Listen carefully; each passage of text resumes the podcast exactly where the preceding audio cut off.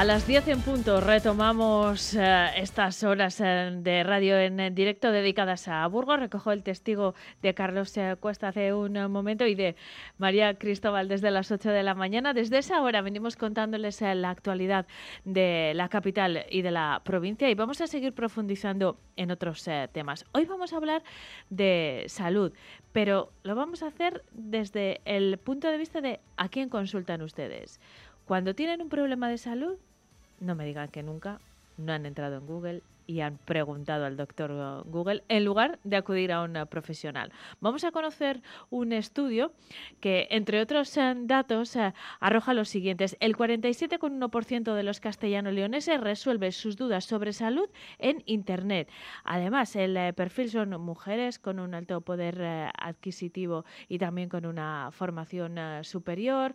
Bueno, todos estos datos los vamos a ir desgranando a través de un estudio y vamos a seguir hablando de salud desde otro punto de vista, el de el rigor que nos ofrece la figura del farmacéutico, ayer el lunes se, celebraba el Día del Farmacéutico. Queremos profundizar un poco más sobre esta figura que desde luego nos va a resolver muchos más eh, temas que Google y, también queremos eh, ver cuál es el mapa de la farmacia en la provincia, particularmente en el medio rural, donde a menudo el farmacéutico es el único representante sanitario que vamos a encontrar. Esos eh, van a ser nuestros eh, temas de portada, pero además recuperamos la conversación que ayer tuvimos que aparcar con nuestra pedagoga Beatriz Núñez sobre los deberes, sobre si son eh, adecuados o, no, si son beneficiosos o no las tareas en casa que llegan desde el cole y también cuánto tiempo les dedicamos.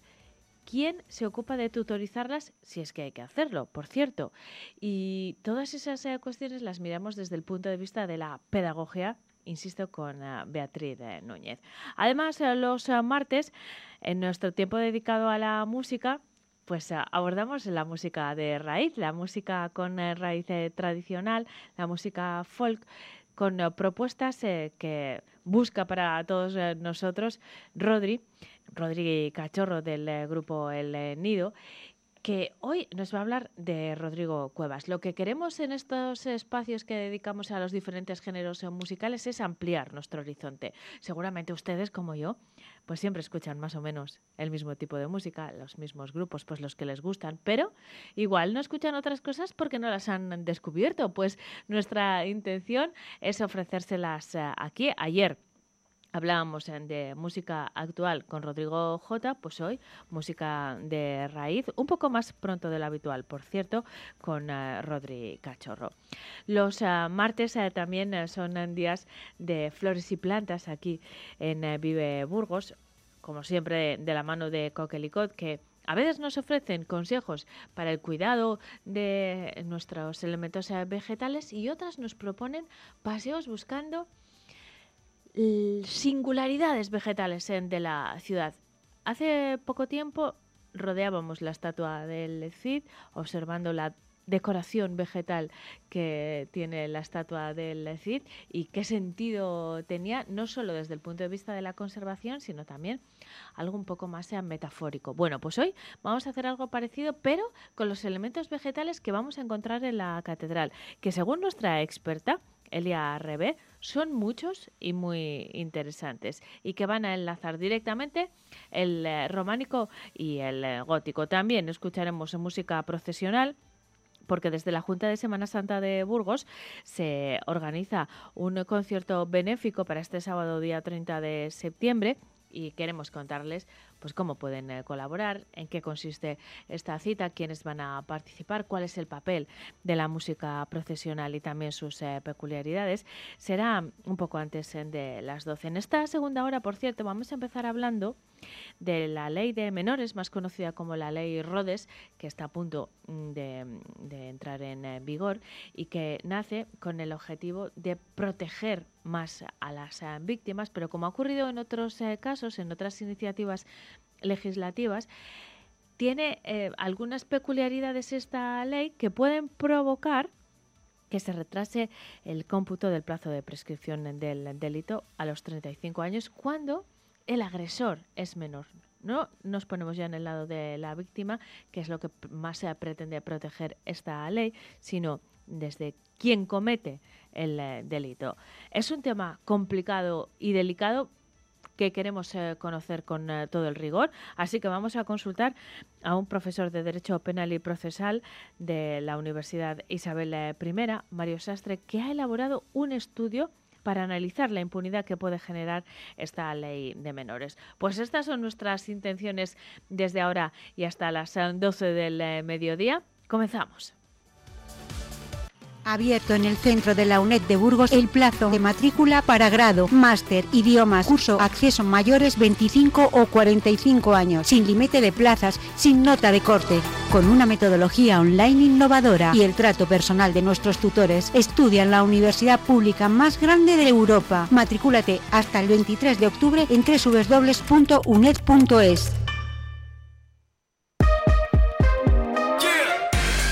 Vive Burgos con Eneca Moreno.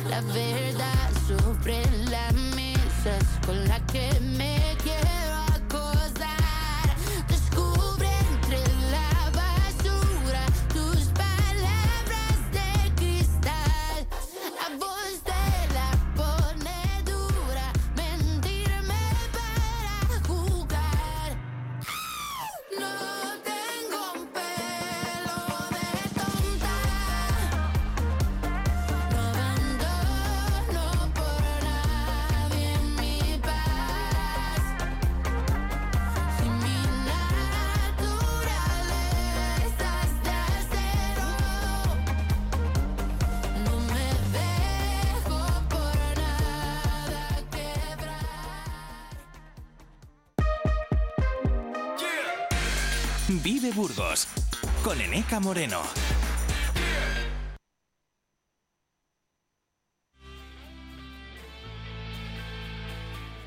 Las 19 minutos abrimos nuestro tema de portada en esta primera hora. Vamos a hablar de salud, de, desde distintos eh, ángulos. Primero, a raíz de un estudio, de un análisis eh, que ha realizado la agencia de comunicación apablo.com, que ha analizado más de 14.800 respuestas incluidas en los microdatos eh, de la encuesta Equipamiento y uso de las eh, tecnologías en los hogares de la web del Instituto Nacional de Estadística. Y entre otros eh, detalles que iremos desgranando a lo largo de esta conversación, este estudio nos dice que consultamos mucho a Google cuando tenemos eh, problemas de salud en lugar de al médico. De este tema vamos a hablar con quien ha elaborado este estudio, este análisis eh, de datos que nosotros, que Pablo García de esta agencia, a pablo.com. Pablo, ¿qué tal? Buenos días. Hola, buenos días, ¿qué tal? ¿Cómo estáis? Pues encantados de saludarte y la verdad es que iba a decir sorprendidos, Pablo, pero no, porque yo creo que cualquiera que ahora mismo se haya detenido eh, y, y habrá pensado, pero si yo también lo hago, consultamos a Google antes que al médico. Pues sí, sí, eh, hasta el punto de que hay muchos profesionales de la salud que están, si se me permite decirlo, hasta el gorro de que de recibir pacientes que que se han hecho un autodiagnóstico, ¿no? Que han dicho, bueno, me tengo este este síntoma, lo miro en internet y ya está, ¿no? Incluso pues eh, luego cuando llegó a la consulta incluso desdigo al propio doctor, ¿no? Porque lo he visto en internet o tal. Es una cosa que, se, entre, bueno, de forma informal se le conoce como consultarle al doctor Google. Y, y sí, eh, tal y como decías, pues eh, casi la mitad de, de los castellano-leoneses eh, resuelve sus dudas sobre salud en Internet. Pero, Esto- Sí, adelante, sí. Pablo, Pablo, Sí, adelante. pero, pero hay que tener en cuenta una cosa. es casi la mitad, pero hay que tener en cuenta que este dato comprende todo el rango de edades. Te lo digo porque en las franjas de edad, entre, en la veintena o en la treintena, esta cifra es de, de- del 75%. Cla- es decir, que tiene tres que de ver cuatro- cuatro- tres, de cuatro- tres de cada cuatro personas en, la- en la treintena utiliza Internet para resolver problemas, para resolver sus dudas sobre salud. Es decir, que esto eh, es más numeroso de lo que parece entre las personas que usan habitualmente las nuevas eh, tecnologías. La gente mayor usa menos las eh, nuevas tecnologías, así que este dato, a medida que pase el tiempo, va a ir creciendo. Pero vamos a ir desgranando, si te parece, los datos que tú has analizado en apablo.com. Porque eh, esto es un 47,1% de los castellano-leoneses. Y decías hace un momento, y después van al médico y les dicen, bueno, eso cuando van, porque a veces nos conformamos con la respuesta que nos da Google, que mm, es una respuesta genérica, sin ningún eh, matiz, sin atender eh, nuestro caso. Así que antes de continuar conociendo el perfil de las personas que consultan a Google, hay que decir, si tiene un problema de salud, lo que tiene que hacer es ir al médico. Es ir al médico, es ir al médico, vamos, pero sin ningún tipo de... Es que justamente has dado con la, has dado con la clave. En Google salen respuestas genéricas. Cuando tú vas a la consulta, el médico tiene tu historial. Es que ahí está, ahí está la diferencia. Y es, y es muy importante, es muy importante. Yo no soy médico, ¿eh? Así que tampoco... Pero, pero, pero vamos, es que es así como funciona. En Google tiene respuestas genéricas. Entonces no, no vas a encontrar un- una respuesta mm, 100% válida a tu problema. Lo que hay que hacer es ir al médico. Eh, y volviendo al, estudio, tú has analizado, eh, eh, le- les contaba a nuestros oyentes al eh, inicio de esta conversación, más de 14.800 eh, respuestas que están recogidas en la web del Instituto Nacional de Estadística. ¿Cómo ha sido este trabajo, Pablo? Porque sistematizar todos esos datos es, es un trabajo complicado, ¿eh? Bueno, es un trabajo, es un, sí, es un trabajo un poco, un poco arduo, pero, bueno, al final la presentación que hace el Instituto Nacional de Estadística de los datos eh, está muy bien porque permite muy fácilmente hacer, hacer cualquier tipo de cálculo, ¿no? O sea, son muchas, son muchas respuestas lo cual está está muy bien porque eso al ser la fuente al ser la muestra muy grande pues eso te da una un buen dato no un dato creíble pero pero bueno al final al final la- como la presentación es buena es es, es relativamente relativamente fácil hacerlo Bueno, y en ese análisis has extraído conclusiones como esta a la que nos referíamos, el 47,1% de los castellanos leoneses resuelve sus dudas sobre salud de Internet. Ya hemos hablado de uno de los eh, sesgos, el de la edad. Es más la gente joven la que consulta, pero hay otras eh, cuestiones interesantes. Por ejemplo, eh, son las mujeres las que más eh, consultan, mm, el 52,2%, en el caso de los hombres es del 41,4%. ¿Y qué pasa cuando es una familia con hijos? Pues mira, eh, eh, cuando, en cuanto entra el factor niños en el hogar, el porcentaje de personas que reconoce usar Google para mirar temas de salud es más elevado. Eh, en concreto, hasta 20, más de 20 puntos porcentuales más.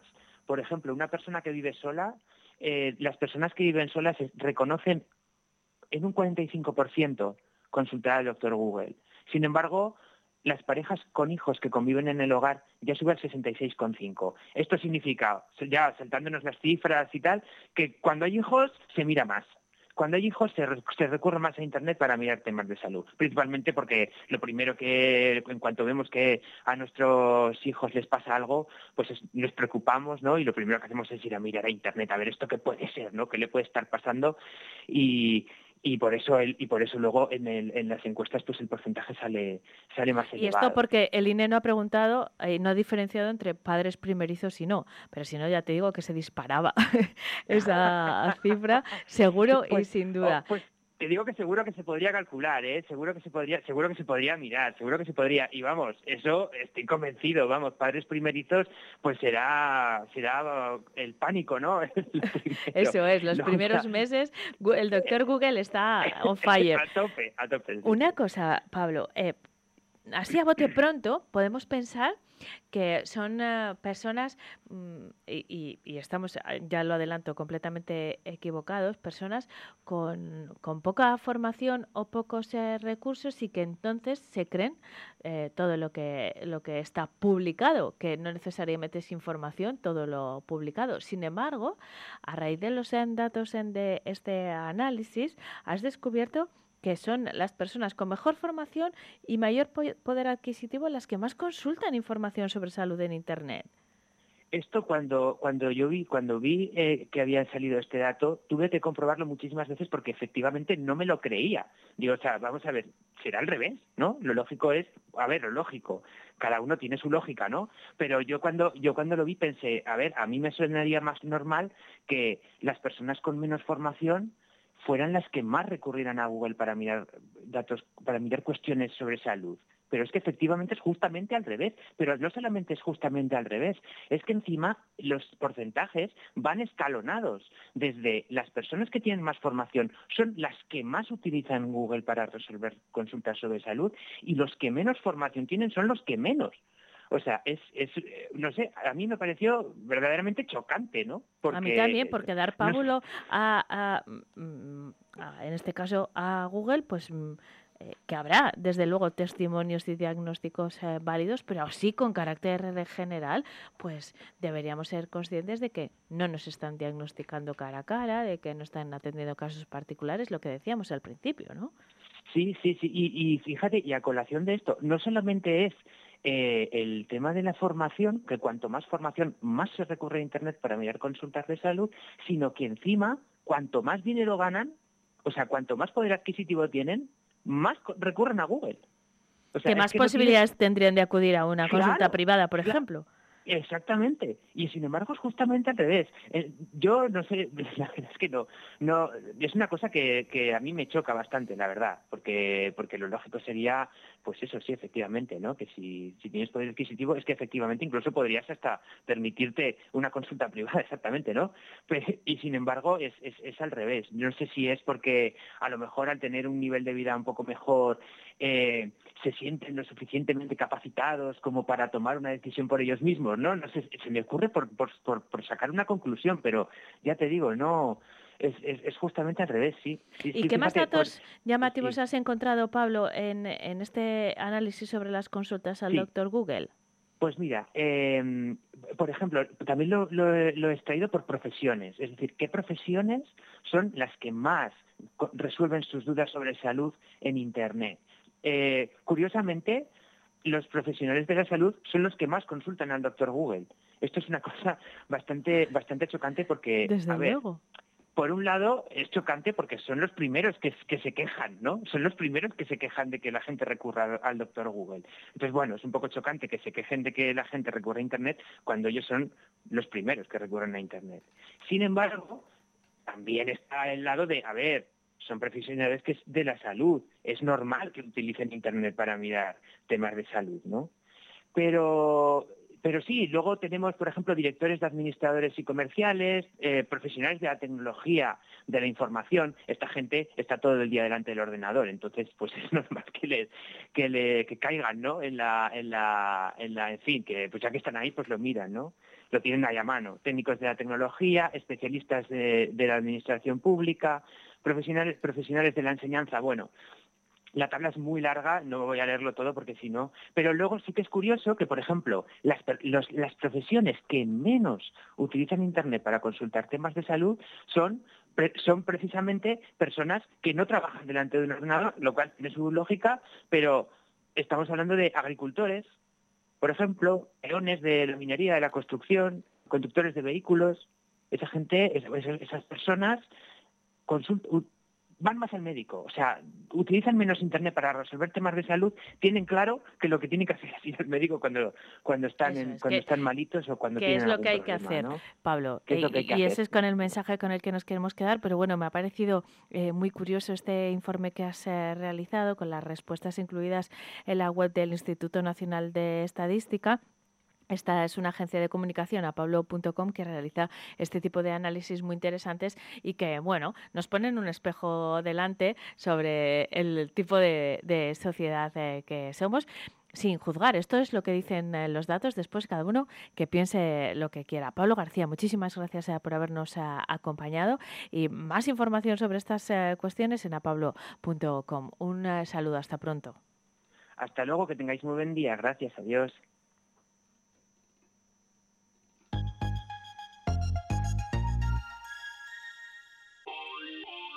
Sector primario en Castilla y León es el protagonista cada mañana en Vive Radio. Desde las 7 y 10 de la mañana, de lunes a De viernes, lunes a viernes. Jaime Sánchez Cuellar te ofrece toda la actualidad informativa. Relacionada con la agricultura y la ganadería y la ganadería para estar al día. para estar al día. Vive el campo. De lunes a viernes cada mañana. Vive el campo. Aquí, en Vive Radio.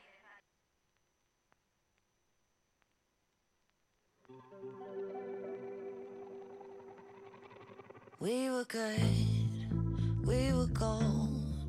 Kind of dream that can't be sold.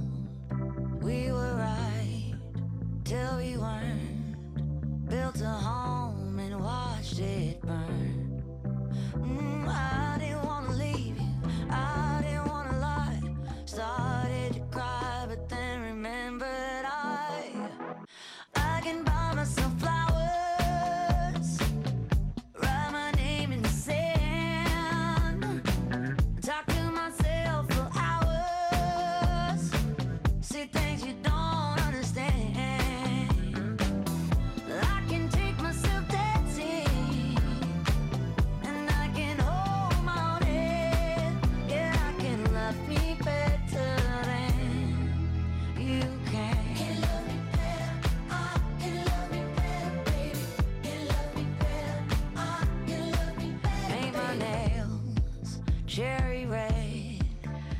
10 y 23, eh, continuamos hablando de salud en Vive Burgos y lo hacemos ahora sí, consultando a un eh, profesional cuyo perfil, por cierto, queremos eh, poner en valor. Hace un momento hablábamos en de- número de consultas que realizamos al doctor Google.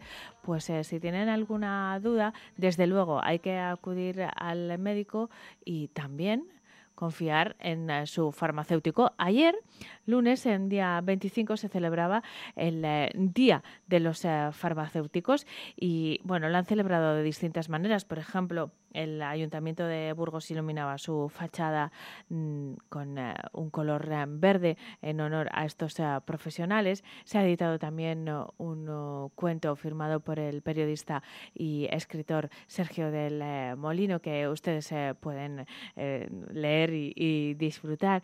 Pero sobre todo, eh, igual que mm, decimos en otras ocasiones, todos los días se puede consultar al farmacéutico y en eh, lugares como por ejemplo nuestros eh, pueblos a menudo es el único eh, personal sanitario con el que pueden hablar cara a cara todos los días. Así que esto es una, una cuestión muy importante sobre todo, insisto, en el medio rural. De todo esto vamos a hablar en los próximos eh, minutos con eh, el presidente del Colegio de Farmacéuticos eh, de Burgos, Miguel López de Avechuco. Miguel, ¿qué tal? Buenos días. Hola, buenos días, Eneca, ¿qué tal? Pues encantada de saludarte. Eh, queríamos felicitaros en vuestro día, que fue ayer, pero que todos los días son el día del eh, farmacéutico porque es eh, un servicio que se caracteriza por su cercanía con, eh, con todos los ciudadanos. Miguel. Pues sí, muchísimas gracias. Eh, la verdad es que eso es lo que pretendemos. Hay un día de celebración porque hay que celebrarlo un día, pero realmente lo que representa es el trabajo de todos los días. Ayer eh, realizasteis distintas acciones como iluminar la fachada por parte del ayuntamiento y también se publicaba un, un cuento que podemos encontrar, por ejemplo, en eh, vuestra página web que firma Sergio del eh, Molino y que pone en valor eh, esos eh, sanitarios del entorno rural que a menudo los únicos que están presentes en el día a día de, de los vecinos del medio rural son los farmacéuticos. Sí, Es- bueno, la verdad es que tenemos un sistema de farmacias realmente, eh, yo diría que único en el mundo prácticamente. Hay algunos países mediterráneos que tienen un modelo similar, pero realmente cuando viajamos a otros países es cuando nos damos cuenta de la diferencia que hay entre unos estados y otros. ¿no?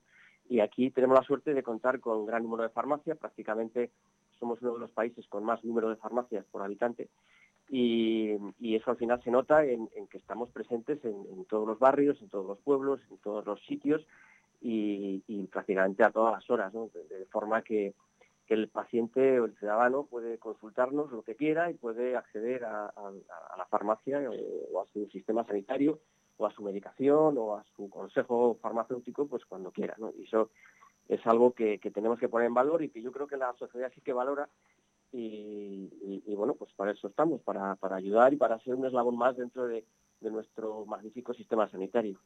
Hay 197 oficinas de farmacia en Burgos, más de la mitad, el 50,78% se encuentran en zonas eh, rurales y hay además 30 botiquines repartidos en eh, toda la provincia. Eh, Miguel, yo hablaba de la cercanía. mm, Se define eh, entre otros valores al farmacéutico por la cercanía, por la confianza que tienen los ciudadanos, por la accesibilidad de un establecimiento de farmacia. Muchas veces cuando tenemos un eh, problema, antes de acudir al médico o de ir a urgencias, vamos a la farmacia.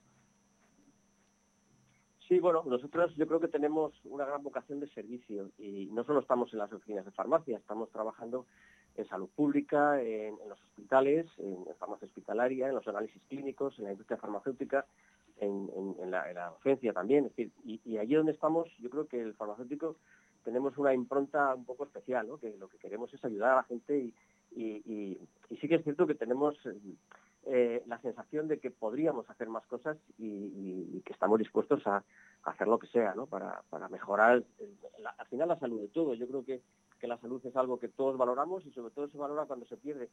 Y lo que tenemos que hacer es eh, pues trabajar en prevención, en hábitos saludables y en, hacer que esta salud pues nos dure lo más posible. Y cuando llega la enfermedad, pues tratarla lo mejor posible eh, tomando la medicación adecuadamente y, llevando la, adherencia de esos medicamentos de forma adecuada.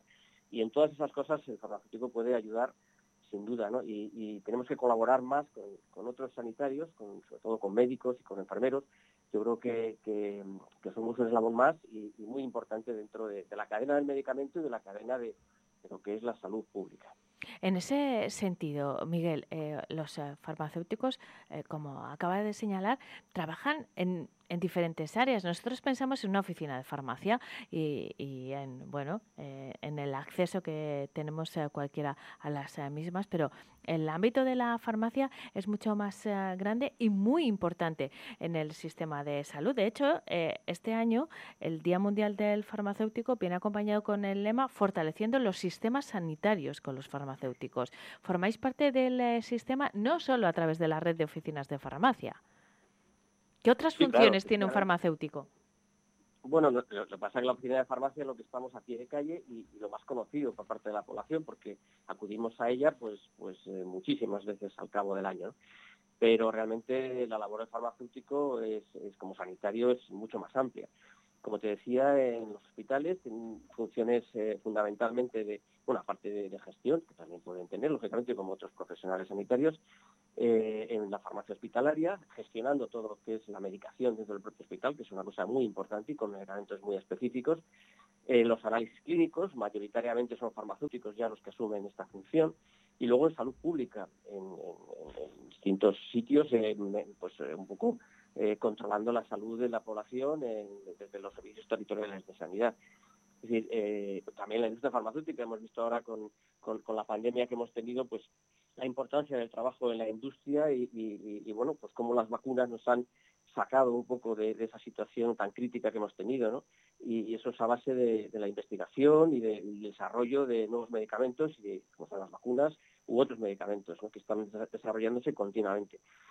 Bueno, yo creo que, esa labor es la que tenemos, cada uno asume su papel y yo creo que todos lo que pretendemos es hacerlo lo mejor posible dentro de nuestro trabajo nuestra obligación. Una cosa más, eh, Miguel, estaba ahora cuando eh, decías estas palabras recordando lo importante eh, y el apoyo que supuso que supusieron las farmacias, el papel tan determinante que tuvieron durante la pandemia respecto, por ejemplo, a las mascarillas, bueno, a todos los sistemas de, protección después con los test. Bueno, hay que acordarse también de esos momentos, pero antes de despedirnos, hace un momento, justo antes de saludarte, atendíamos a un analista que ha hecho un informe sobre cuánto consultamos a Google sobre temas de salud.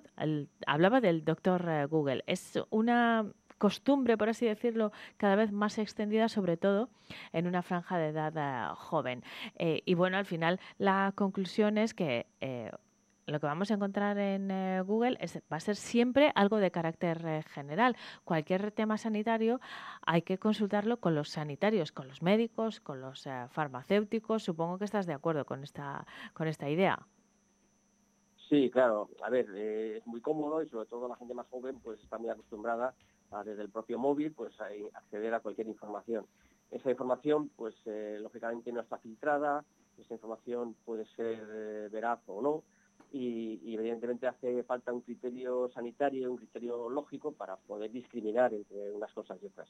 Y, evidentemente no es el mejor sitio acudir a, para informarse a, estos sistemas. Entonces, yo creo que para eso estamos los profesionales y, porque nosotros mismos hay veces que nos consultas cosas que no sabemos y tenemos que consultarlas, pero, pero en lugares eh, donde realmente están testados y, se puede uno fiar por, por, la, por la trayectoria de esas informaciones y por la formación de las personas que nos atienden, por su trayectoria, por la confianza que han generado. Es el caso de los eh, farmacéuticos. Eh, nuestro invitado representa a todos ellos. Queríamos eh, celebrar con el Colegio Oficial de Farmacéuticos de Burgos el Día Mundial del Farmacéutico. Miguel López de Avechuco, presidente del colegio. Muchísimas gracias por habernos atendido y hasta pronto. Un saludo. Muchísimas gracias, Eneca. Un saludo a todos tus oyentes. Vive legalmente con Eduardo Pastor. Todos los viernes en Vive Radio Burgos tienes una cita con Eduardo Pastor, abogado que abordará temas que nos interesan y afectan a todos. Sintonízanos en el 100.0 FM. Vive Radio Burgos. En Vive Radio escuchamos lo que pasa a nuestro alrededor y te lo contamos. Y te lo contamos. Para informarte. Para informarte. Para entretenerte. Para entretenerte para emocionarte, con las voces más locales y los protagonistas más cercanos. Vive tu ciudad. Vive tu ciudad. Tu provincia. Tu provincia. Vive su cultura. Vive su cultura. Su música. Su música. Su actualidad. Su actualidad. Su deporte. Su deporte. Sus gentes. Sus gentes. Vive lo tuyo. Vive tu radio. Vive Burgos en el 100.0 FM.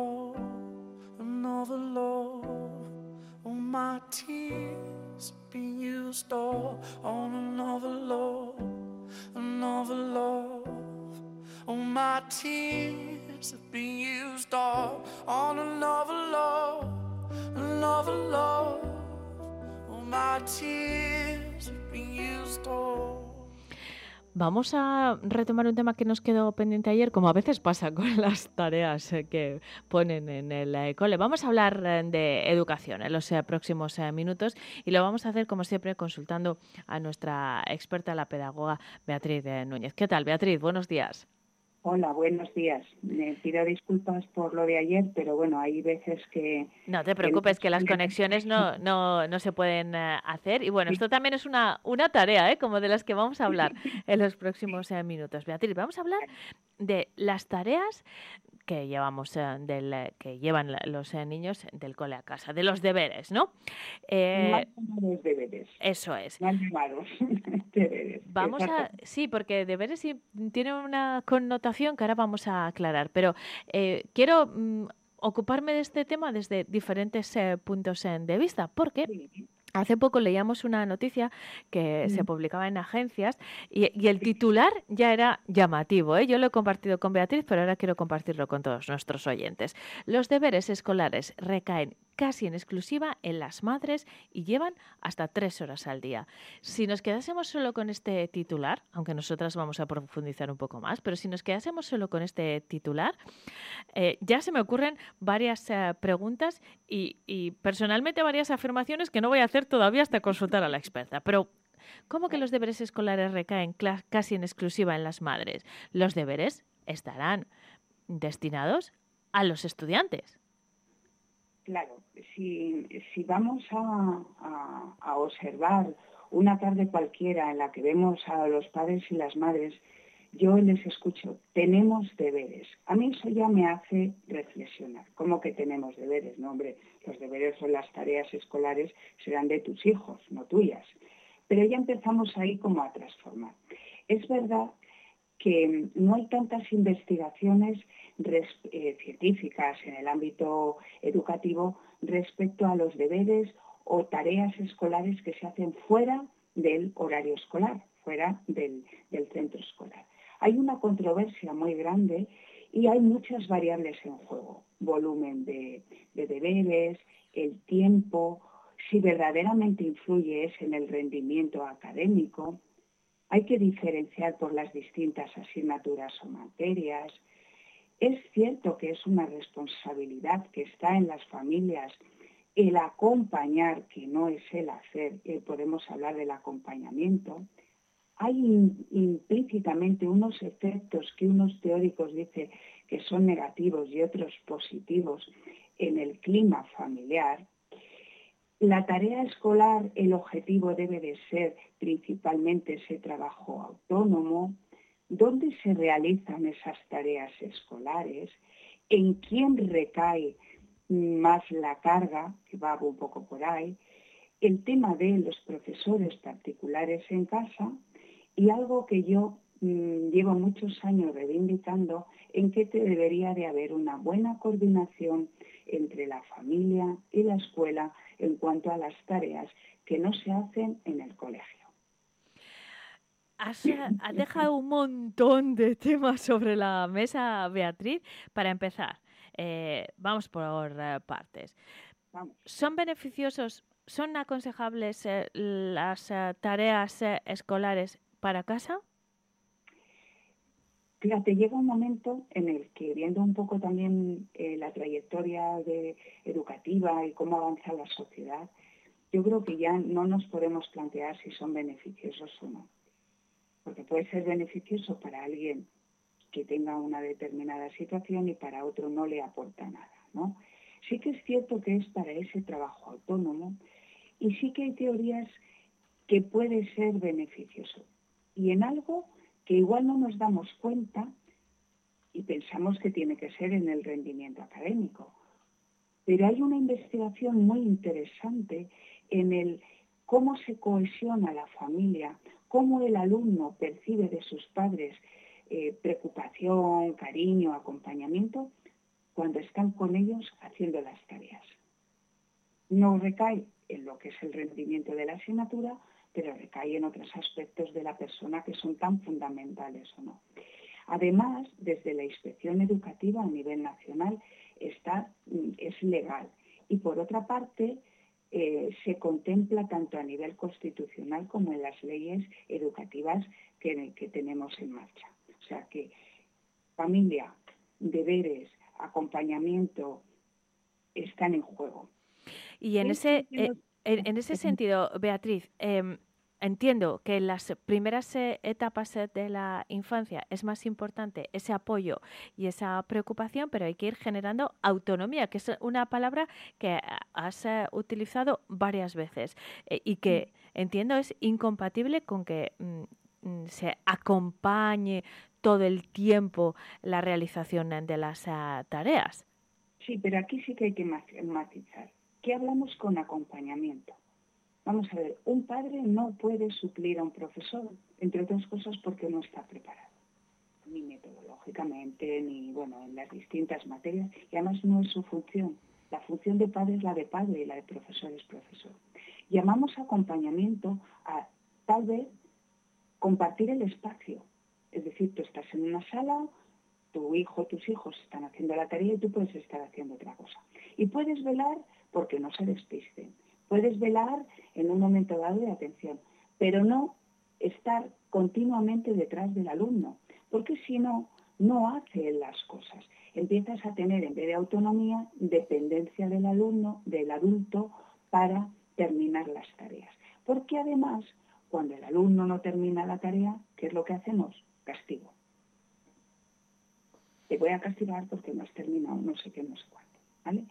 Eso es así. Y además, hay otro aspecto importante que ha salido en las distintas investigaciones y es, dependiendo del nivel educativo de los padres, los padres acompañan más en esa realización de tareas que en mayor lugar se hacen en casa, a mayor nivel educativo, mayor acompañamiento. A menor nivel mm, educativo de los padres, se relega más en profesores particulares bien en casa o en academias.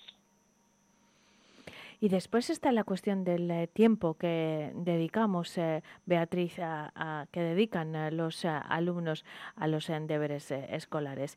Esta noticia de la que me hacía eco al inicio de nuestra conversación, decían que en eh, los niños de entre 6 y 12 años eh, dicen tardar menos de una hora frente al 55% que responde entre una hora y dos horas. Solo el 7,1% afirma dedicar entre dos o tres horas. O sea que esa de las tres horas al día es eh, en, una franja minoritaria secundaria ya es otra cuestión, el 15,4 eh, tarda menos de una hora, el 56,82 entre una y dos horas y el 21,47 entre dos o tres horas. Depende de la etapa educativa en la que estemos y esto es eh, muy lógico, eh, el tiempo dedicado no solo a las tareas escolares, sino al estudio es diferente y no sé si tiene que ver cuánto dedicamos a las tareas y la autonomía que logremos en ellas en la calidad del estudio como tal?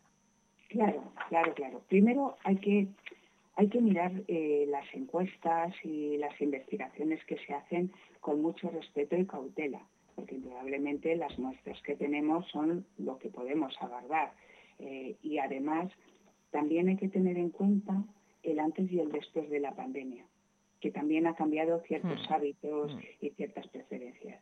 Eh, lo último que yo he estado manejando y así es del 2022, es decir, que está ahí, pero sí tenía reminiscencias de, pandemia. En cuanto al, tiempo que se utiliza para la realización de las tareas fuera de, clase, indudablemente hay dos factores importantes.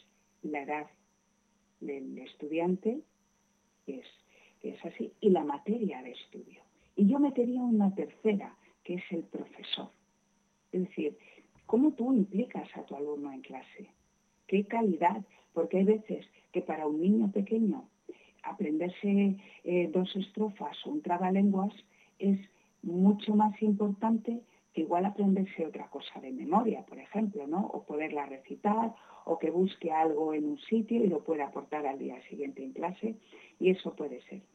Se estiman algunos autores que entre media y hora y media, ¿eh? más o menos. Pero es verdad que a medida que avanza el curso académico, el volumen es brutal, el tiempo de, los alumnos es que se van almacenando. Y además habría que personalizarlo, porque no todos los niños necesitan la misma tarea. Esto es como dar café para todos. No, cada uno tiene sus características. Entonces, claro, el profesor en el aula dice, para mañana tal, tal, tal, tal y tal. Y es para todos. Pero habrá algunos que no les aporta nada y a otros que verdaderamente les ayuda a, digerir, a afianzar eh, los contenidos y las competencias que se están trabajando en una determinada materia. Eso es así. Pero claro, todo eso hay que conjugarlo con esas eh, jornadas maratonianas de los niños lo abordaba en el último día. Es decir, sí, las actividades extraescolares. De, Después cada uno tiene que llevar toda, toda esta información a, su casa y a sus eh, circunstancias, pero nosotros siempre consultamos con uh, una experta, como es uh, Beatriz Núñez, que es pedagoga y profesora en la Universidad de Burgos, sobre temas que nos afectan a muchísimas personas y sobre los que creo que es importante hacer una reflexión eh, mediática, como estamos haciendo, pero también también después individual, cada uno en eh, su casa, con, eh, una vez escuchado, como hemos hecho hoy, el eh, criterio de los expertos. Beatriz, mil gracias, como siempre, por habernos puesto un poco de luz en esta reflexión. Te consultamos sobre más temas educativos muy pronto. Gracias, un abrazo. A vosotros. Que tengáis buen día. Vive Burgos con Eneca Moreno.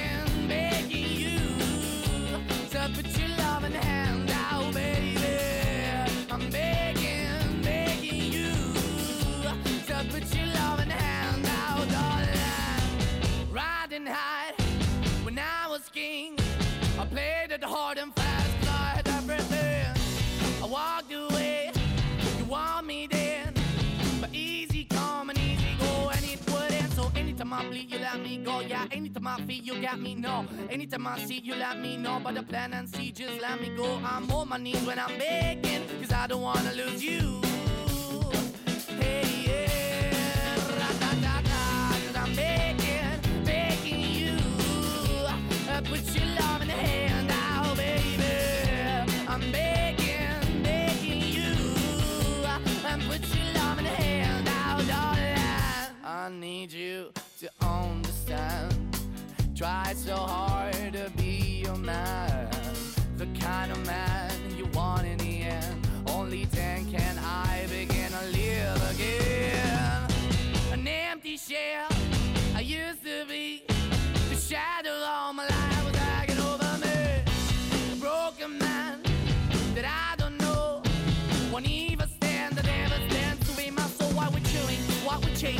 why the bottom, why the basement, why we got good, she don't embrace it. Why the feel for the need to replace me? You're the wrong way, trying to the good. I went up in a feature town where we could be at, like a heart in the best way, shit. You can give it away, you have, and you tend the pay. But I keep walking on, keep opening the door, keep open for that the dog is yours, keep also home. Cause I'm the one that live in a broken home, girl, I'm begging. Mm, yeah, yeah, yeah, I'm begging, begging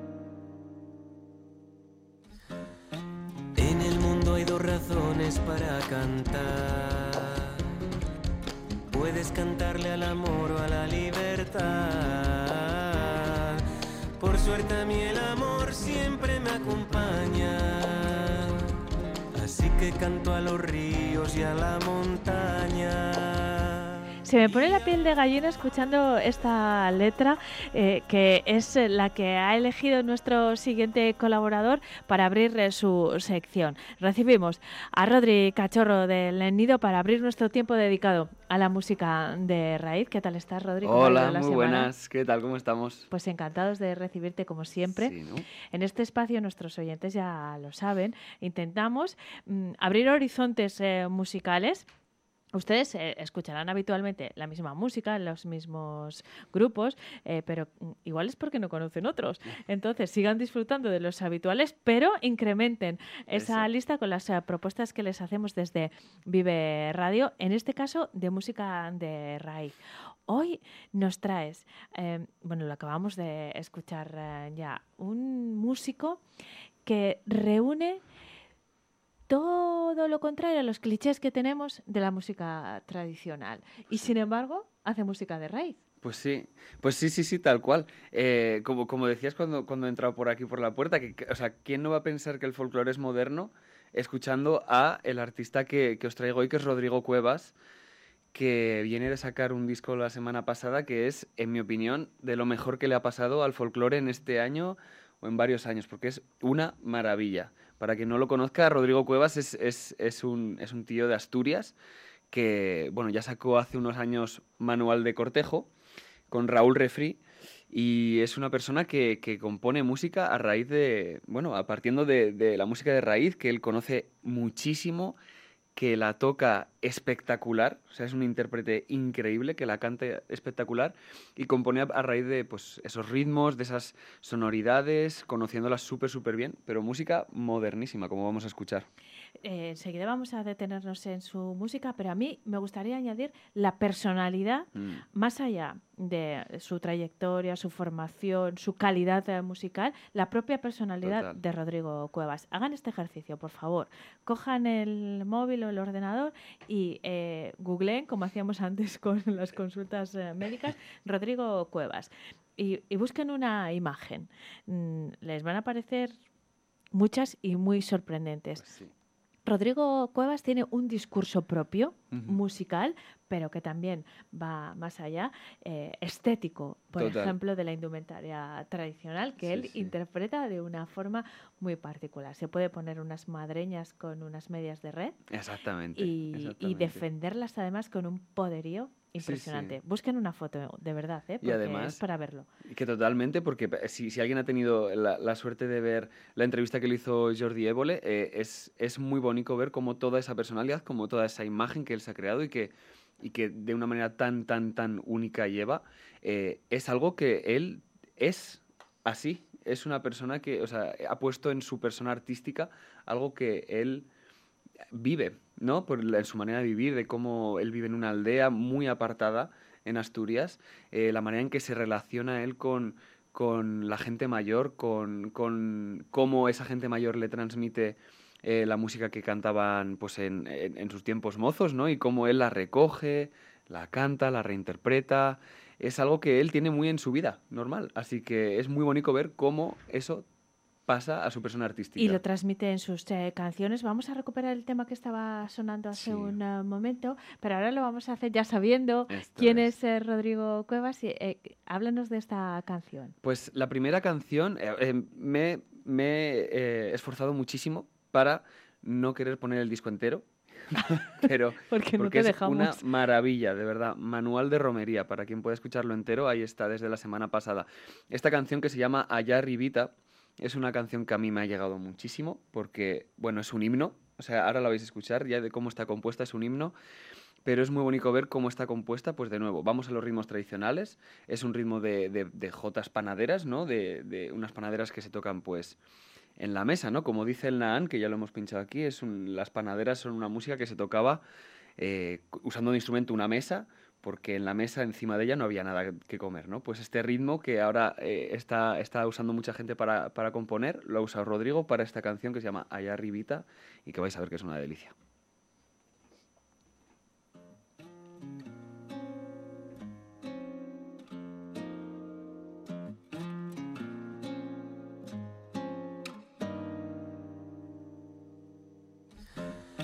En el mundo hay dos razones para cantar. Puedes cantarle al amor o a la libertad. Por suerte a mí el amor siempre me acompaña. Así que canto a los ríos y a la montaña.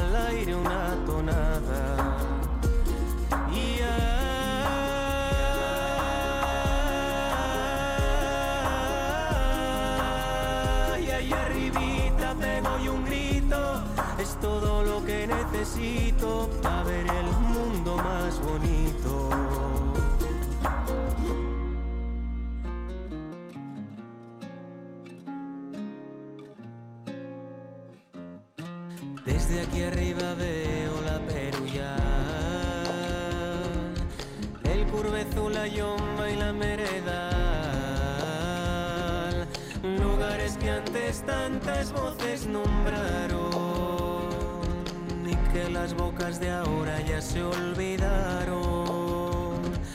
Si quiero pensar en alto subo al sellón, allí me crece el pecho y la inspiración. La gente en la ciudad no sé cómo lo hace, las cosas de allí no me satisfacen. Si en medio del camino te falta el aire, guarda fuerzas mi amor que esta noche hay baile. Si quieres descansar, siéntate a mi vera, que tengo las piernas firmes, la piel morena.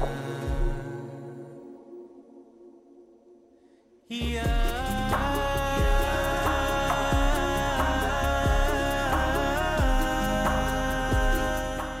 Rodri, esta es la primera propuesta eh, alrededor del último disco de Rodrigo Cuevas. Por cierto, todos os llamáis Rodrigo. Yo no sé por qué no le llamo a mi hijo Rodrigo porque es una garantía de que va a ser un buen músico, ¿no? O un melómano por lo menos. O de que le van a hacer el padrón en Burgos, que en Burgos nos llamamos el 300% de la población Bueno, se masculina. llama nos llamamos Álvaro, Rodri. tampoco te creas que he sido muy original ahí. ¿eh? Vamos a Rodrigo Cuevas. Eh, nos has traído otros dos eh, temas. Me gustaría escuchar al menos una parte de Sí. cada uno. ¿Cuál es el siguiente? Son, son dos canciones que en realidad están muy ligadas. Hay una, hay una cosa muy bonita que ha hecho Rodrigo en este disco en concreto, muy bonita, que es meter de lleno esto que comentábamos antes de esta labor entre comillas, porque él lo hace de una manera muy... porque, porque él es así, le gusta hacerlo, eh, pero sí que es verdad que lle- conlleva una labor de eh, buscar canciones, de escuchar a la gente mayor, escuchar lo que tienen que contar y lo que tienen que cantar sobre todo. Entonces hay en las canciones, entre las canciones suyas, ha metido interludios de gente que me imagino yo que será de allí, de, Asturias, cantando canciones tradicionales tal cual. Y hay una en concreto que son estos, este- estos titos de Casares, eh, que los titos que es, un, que es un ritmo, un baile tradicional, pues sobre todo de León y de esa parte más de arriba y sur de Asturias, pues ha metido la canción cantada por una señora con él y, y acto seguido empieza una canción suya que se llama Casares, que tiene el mismo estribillo.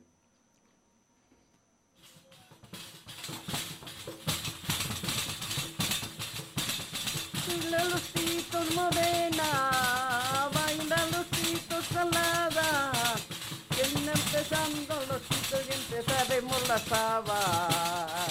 que no voy, que no vaya. Dile que no voy a la fuente por agua.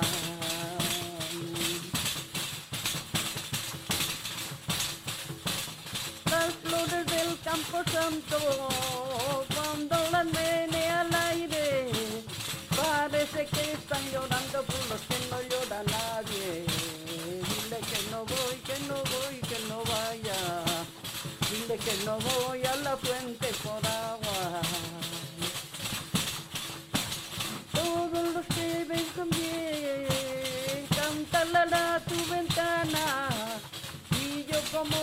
cántala a tu